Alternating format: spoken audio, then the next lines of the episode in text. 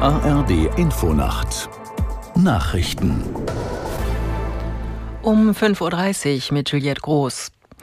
Deutschland hat der NATO eine Rekordsumme an Verteidigungsausgaben gemeldet. Nach Recherchen der deutschen Presseagentur wurde erstmals seit drei Jahrzehnten die Marke von zwei Prozent der Wirtschaftsleistung überschritten. Danach meldete die Bundesregierung Verteidigungsausgaben in Höhe von 73,4 Milliarden Dollar. NATO-Generalsekretär Stoltenberg will heute Vormittag offizielle Zahlen der Mitgliedsländer vorstellen. Nach Agenturberichten werden etwa zwei Drittel der 31 NATO-Länder die geforderte 2-Prozent-Marke erreichen.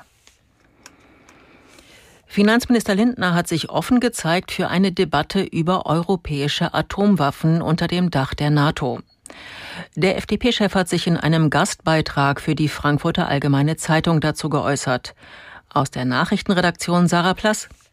Lindner spricht sich in der FAZ für mehr Kooperation mit Frankreich und Großbritannien beim Thema atomare Abschreckung aus und verweist auf jüngste Äußerungen des US-Präsidentschaftsbewerbers Trump. Der hatte gesagt, er würde als Präsident NATO-Länder nicht mehr schützen, die zu wenig für Verteidigung ausgäben. Das, so Lindner, solle man als Aufforderung verstehen, europäische Sicherheit unter dem Dach der NATO weiterzudenken. Vorher hatte sich die SPD-Politikerin Barley ähnlich im Tagesspiegel geäußert und für Kritik gesorgt. Mehr als acht Jahre nach Bekanntwerden des VW-Dieselskandals soll heute der frühere Konzernchef Winterkorn erstmals vor einem Gericht aussagen. Dabei geht es vor allem um die Frage, wer in dem Unternehmen wann von dem Betrug wusste. Aus Hannover Hilke Janssen. Dass Winterkorn heute neue Details zu berichten hat, ist unwahrscheinlich. Er hatte zwar kurz nach dem Bekanntwerden der Dieselaffäre 2015 seinen Chefsessel bei Volkswagen geräumt. Der Ex-Vorstandschef hatte aber immer beteuert, von den millionenfachen Manipulationen im Konzern nichts geahnt zu haben.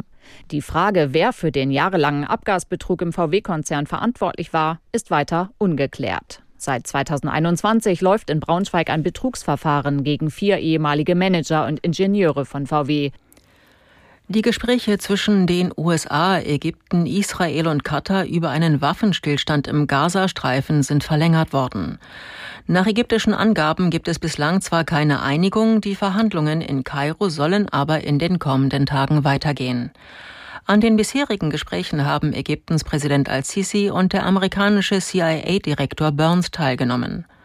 Ziel ist unter anderem eine Waffenruhe im Gazastreifen und mehr Hilfsgüter für die Zivilbevölkerung. Das Wetter in Deutschland. Tagsüber im Westen und Norden Regen, ansonsten Wolken, etwas Sonne und meistens trocken bei 9 bis 13 Grad.